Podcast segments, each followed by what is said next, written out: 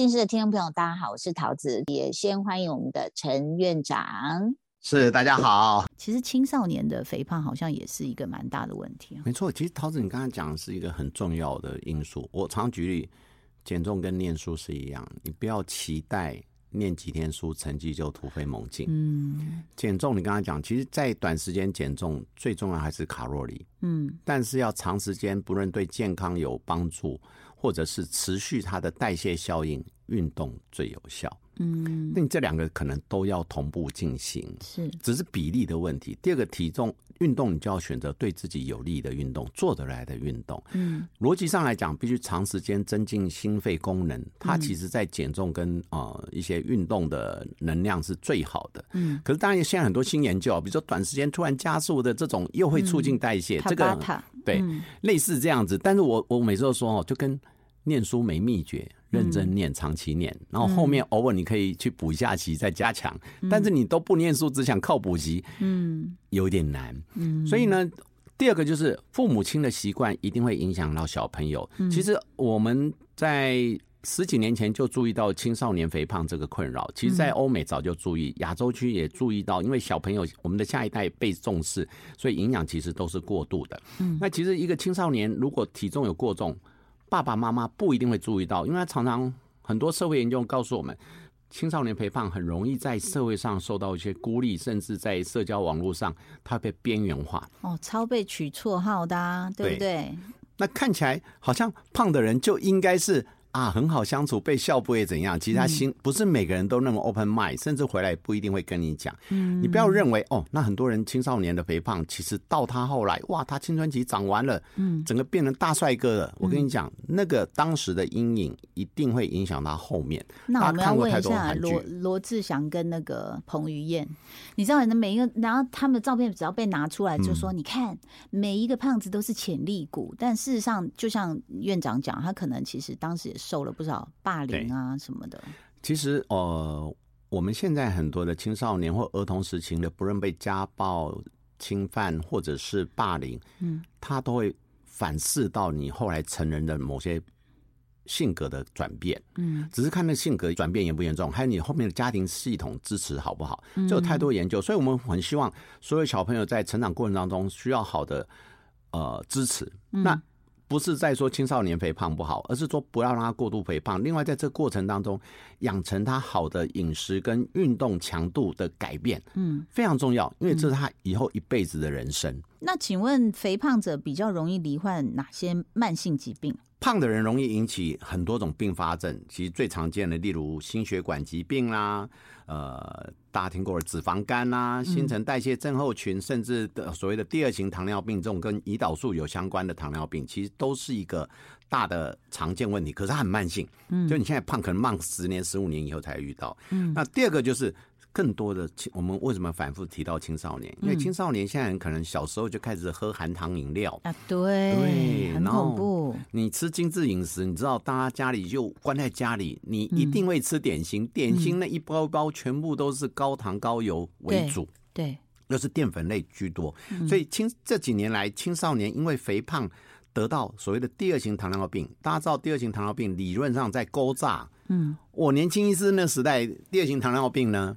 是六十岁以上在得，嗯嗯嗯，慢慢的，我出道以来呢，这十年二十年就是四十几岁的人在得，嗯，这五年慢慢发现很多 teenage 就是青少年，天哪，就开始，因为我们以前是可能二三十岁开始生活习惯不好，于是到五六十岁得，嗯，后来呢，有一些那个族群是十几二十岁在学校跟着人家乱吃乱喝，是四十岁得，现在很多小朋友是。小学就开始炸鸡加珍珠奶茶是他的一餐，所以他到了十七八岁青少年就可以得糖尿病。没错，对。其实我们家饭桌，我就常跟那个李小龙在那边聊啊，哈，我觉得他都快疯，他应一定觉得他在寺庙里，因为妈妈怎么一上 饭桌就开始念经啊，哈。但我就会跟他说，这个蛋白质，这个蛋白质啊，这个绿色蔬菜吃一点，哈，这样子哈。他说，呃，常常跟我说，妈，Uber E。他要吃汉堡、炸鸡。我说可以，但先吃一点这个，等送来的路上你先吃一点菜。你知道他说，那你每次都这样骗我，我现在有发现哦，你这样子我就吃饱了。我说那有什么关系呢？你先把这吃半饱，然后到时候汉堡来，你也不见得要吃一个。哎，果然常常剩下就是中了妈妈的计啊。那我也会不断告诉他，我说你看哦，含糖饮料，你倒不如喝鲜奶。然后他现在慢慢知道那个好处之后，其实耳提面命还是很重要啦。不过我觉得桃子你这个做的很好，这就是为什么我们现在在亲子教育，嗯，就是父母亲他的身教更重要啊。父母亲给所有在努力的父母亲很多掌声，嗯，这个努力不会一次就成功，对，你要两个月、三个月、六个月，什么时候你小孩会感谢你？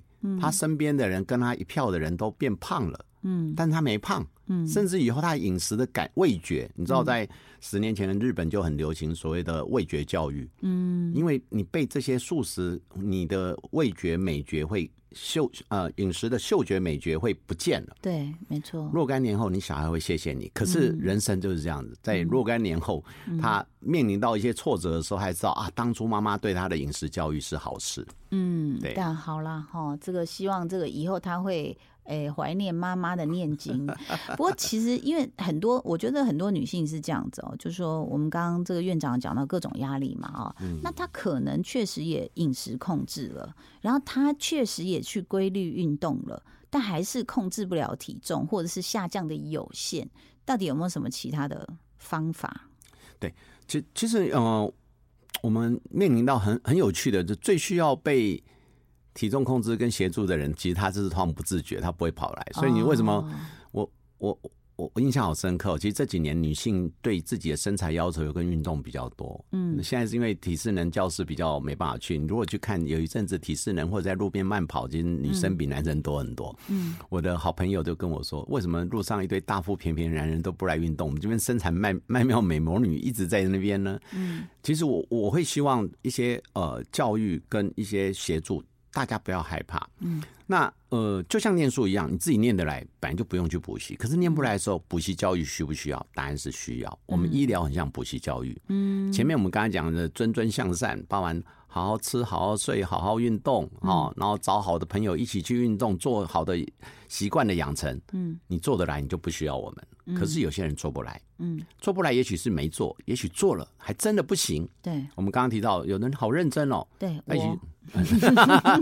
哎，你的情形我知道一点点。那其实适当的医疗协助有没有好处？绝对有。就像我刚刚提到那两个年轻女生，有一个是因为情情感受挫，她就不出门；有的是她是生活上，因为她甜点就是要吃，你也不可能不吃。那于是好的一些饮食或者一些外来方法，像医疗端就有很多方式可以改善。我这边顺便讲一下，其实我很不喜欢污名化肥胖，我也不喜欢污名化减重。接受医疗协助这件事情，嗯嗯嗯，你自己控制了，你控制控制不来，找医疗协助很合理啊。就是跟你感冒，你自己喝喝水、睡睡觉就好了。嗯，你干嘛来吃药？你搞不定的时候，哎，药物的协助本来就是协助你。那我们要提到，其实最好的一个方式还是饮食、运动，还有积极的生活的改善。嗯，好。那另可是如果有需要，其实可以来医师这边做一些呃协助。我先讲，我不是专门减重科医师，但是我很希望帮助我的病人，嗯，包含产后，甚至我们有另外一个大族群，可能大家没注意到，嗯，叫做更年期，嗯，我一开始就有讲到那个我们那个呃那个激励那个呃财力以及包力哪个比较少会有影响的，嗯，其实激励是一个很大的影响，嗯，好。那我们如果是更年期的人，其实他衍生的问题不要小看哦。如果你那时候在更年期附近刚好体重比较重，嗯，你不是年轻人，所以你的内分泌、包含新陈代谢，像糖尿病甚至甲状腺这一类功能都会受影响。嗯，你如果比较肥胖，有人觉得我比较重比较好，no，你胖的糖是脂肪，所以肌耐力、肌肉会不够，肌肉不够的时候，很多东西连带关节、韧带都会出问题。你对于体重的负担，你心肺也会出问题。嗯，所以这些可能都是要处理。那在处理上，我们会建议第一个重点还是饮食。饮食简单讲，呃，低糖、低盐、圆形的食物。圆形不是跟我讨论方形、三角形，而是原来形状看得到形状的食物。还有刚刚那个桃子有讲到，分量就很重要。其实我们如果没有注意分量，你很不自主就会吃多。另外一个很重要的方法学，我都会建议吃慢一点。嗯，那第二个我就是运动的部分，运动有一个很重点，我我自己也觉得这个很重要。第一个要规律，嗯，要不然你会有时候一周很。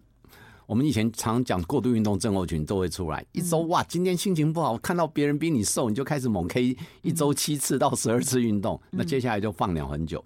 其实应该是规律性的，有朋友最重要。第二个，初期我们建议有一些增加心肺的有氧运动。嗯，当然，因为现在体适人老师都很喜欢叫你做重量训练，因为重量训练对体态修饰很很快。对，可是对于体重以及真正的一个呃心肺的代谢，它比较慢一点。嗯。所以，我自己的病人如果是为了减重或者体型好看的，我都会说你先从有氧运动开始。那有氧运动我也不太喜欢它一下子太激烈，因为胖的人你一下做太激烈很容易受伤。嗯，反而就是快走。嗯，甚至水中运动，其实它是比较轻松。我现在就是这样啊，我我我我走不快，是因为都是山路上坡，我还会特特别去找那种上坡，就是觉得说，哎，让我们脚的这个就是肌肉啊，能够有呃增生。然后呢，我们就一直走上坡，一直找找上坡，这样子努力的去爬。大概我也给自己就是从本来三十分钟、四十分钟，嗯现在我大概都七十到九十分钟。那很棒啊！然后回来就是你你要知道，我连下雨天都去走。就是很闷呐，那我就故意穿长袖长裤，把它更闷出汗。然后再回到家里洗完澡，什么就觉得特别舒服，又可以吃三粒粉圆，心情超好。而且其实我觉得这个大家不要被年纪给吓到，就说啊，我都这样子了。就像刚院长讲，其实现在女性呢很。注重自己的健康，所以运动的很频繁。像我在网络上看到一个香港女演员李若彤，她就是以前那个《神雕侠侣》里面演那个小龙女的，她是全身肌肉。他常常在练，而且他会教你一些局部的方法，一点都不难。你不要想说啊，那个有氧这样上下跳没有，他就说像我们的拜拜肉啊，他你可以去找他，他就这样子很简单的一个这样往往侧下这样去伸，再回来侧下。说他说这个就是练你这里的肌肉。对，没错。所以如果你没有钱去找个人教练，那你就上网，各种教练都在上面，你都可以去练。这这点是真的。我儿子因为我最近。啊，我们全家常常都窝在家里，因为这阵子疫情真的太严重。嗯，全家最大的乐趣就是晚上十点一到，我儿子就说：“来，瑜伽垫打开，我们就上 YouTube，然后做那种中强度运动。”是，他都设计好嘞，你就有十二分钟、十五分钟、二十四分钟的，你就跟着做。哎，嗯，其实就有人盯着你，很轻松就做完了。哎，也的确流汗了。而我躺在床上，那个双腿举起来可以，好。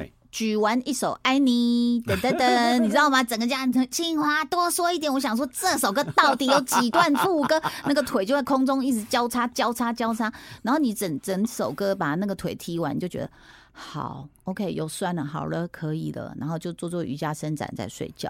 对我，我我觉得就是，如果真的要减重，轻松减重的概念是很重要的。嗯。给自己肉定太大很难，比如说完全不吃，我是完全反对，因为我这个人是美食主义。嗯，我可以少吃一点，嗯，我可以管理一点点，但是我不能拒绝。那我宁愿就是双方并重，所以方法学轻松是很重要，跟念书一样。如果你的一下子就让你做的很苦，你你一定念不下去。嗯，好，但是。对很多人来讲，他觉得轻松就是啊，我到医院，医院帮医生帮我弄好，我就回家就好，就跟补习一样。你去补习班，老师告诉你念什么，你就回来。有这种，你也一定要告诉我好吗？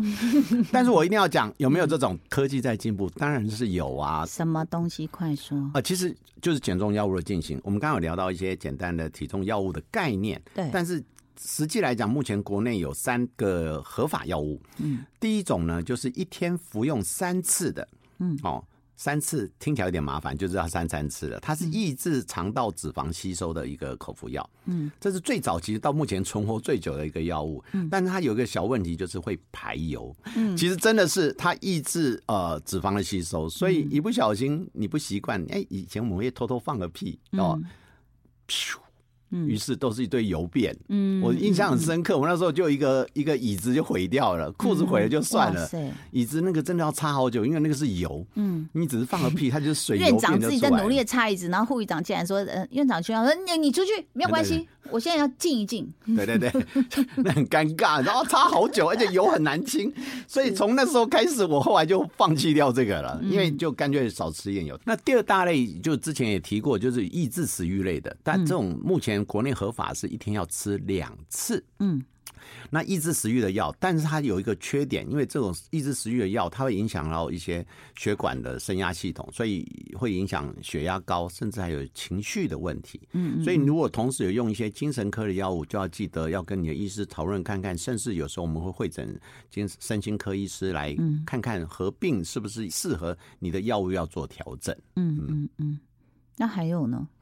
那第三类就是每天打一次的注射类的比针这一类，一天一次，一天一次有它的优点，很多事情就是每天做，其实相对是轻松很多。它的习惯性跟 behavior 的养成，行为的养成，它会比较规律化。嗯，那这个它会抑制食欲，另外增加饱足感。其实打过就知道，莫名的你就吃不太下去，莫名的，当你晚上十点想叫 Uber 的时候，嗯，正在滑的时候，你就觉得。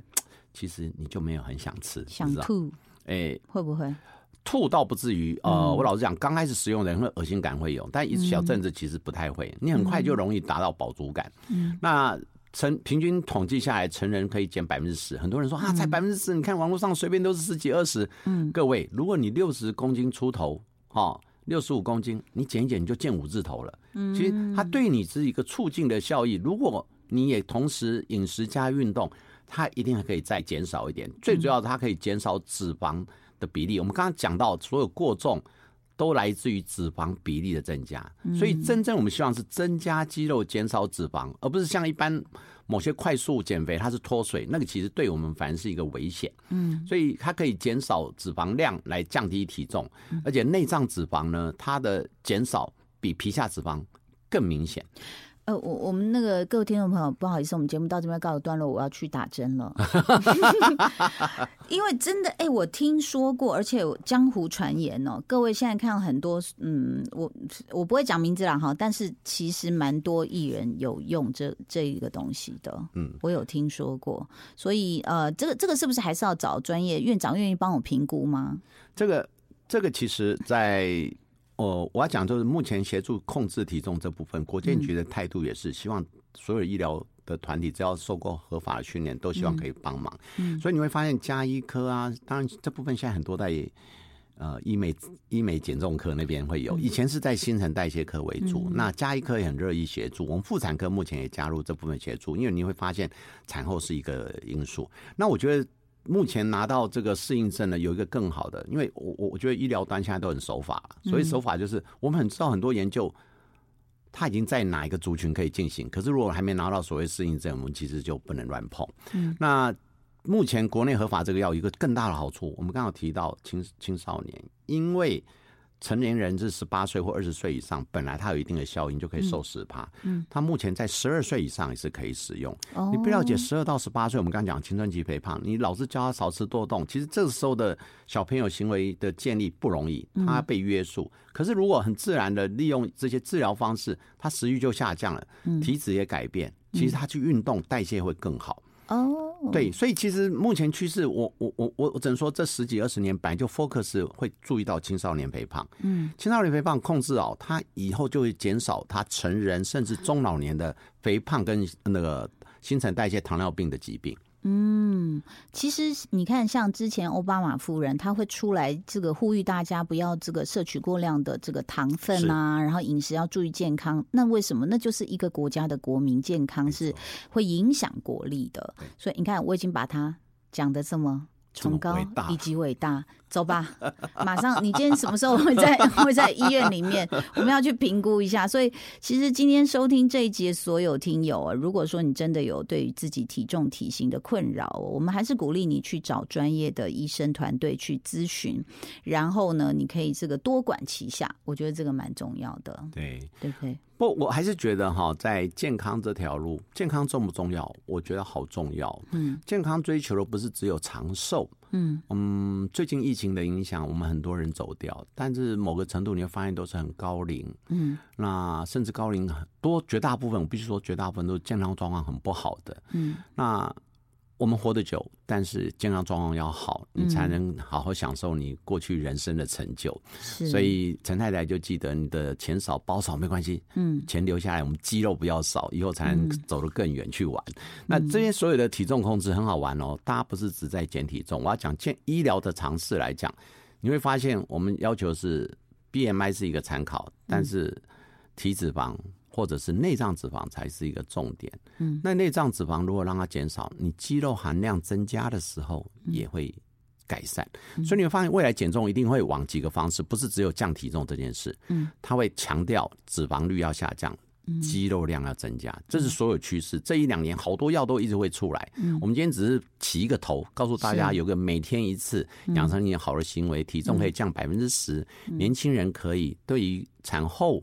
甚至于呃更年期肥胖，它是一个很好的辅助品，让你达到目的的同时，你才能更享受人生，愿意迈出去那一步去运动。还有你饮食，你就不用克制那么多，你懂吗？你就不用用心灵来克制。有时候你很自然，真的吃不下。其实我老实讲，我也有打。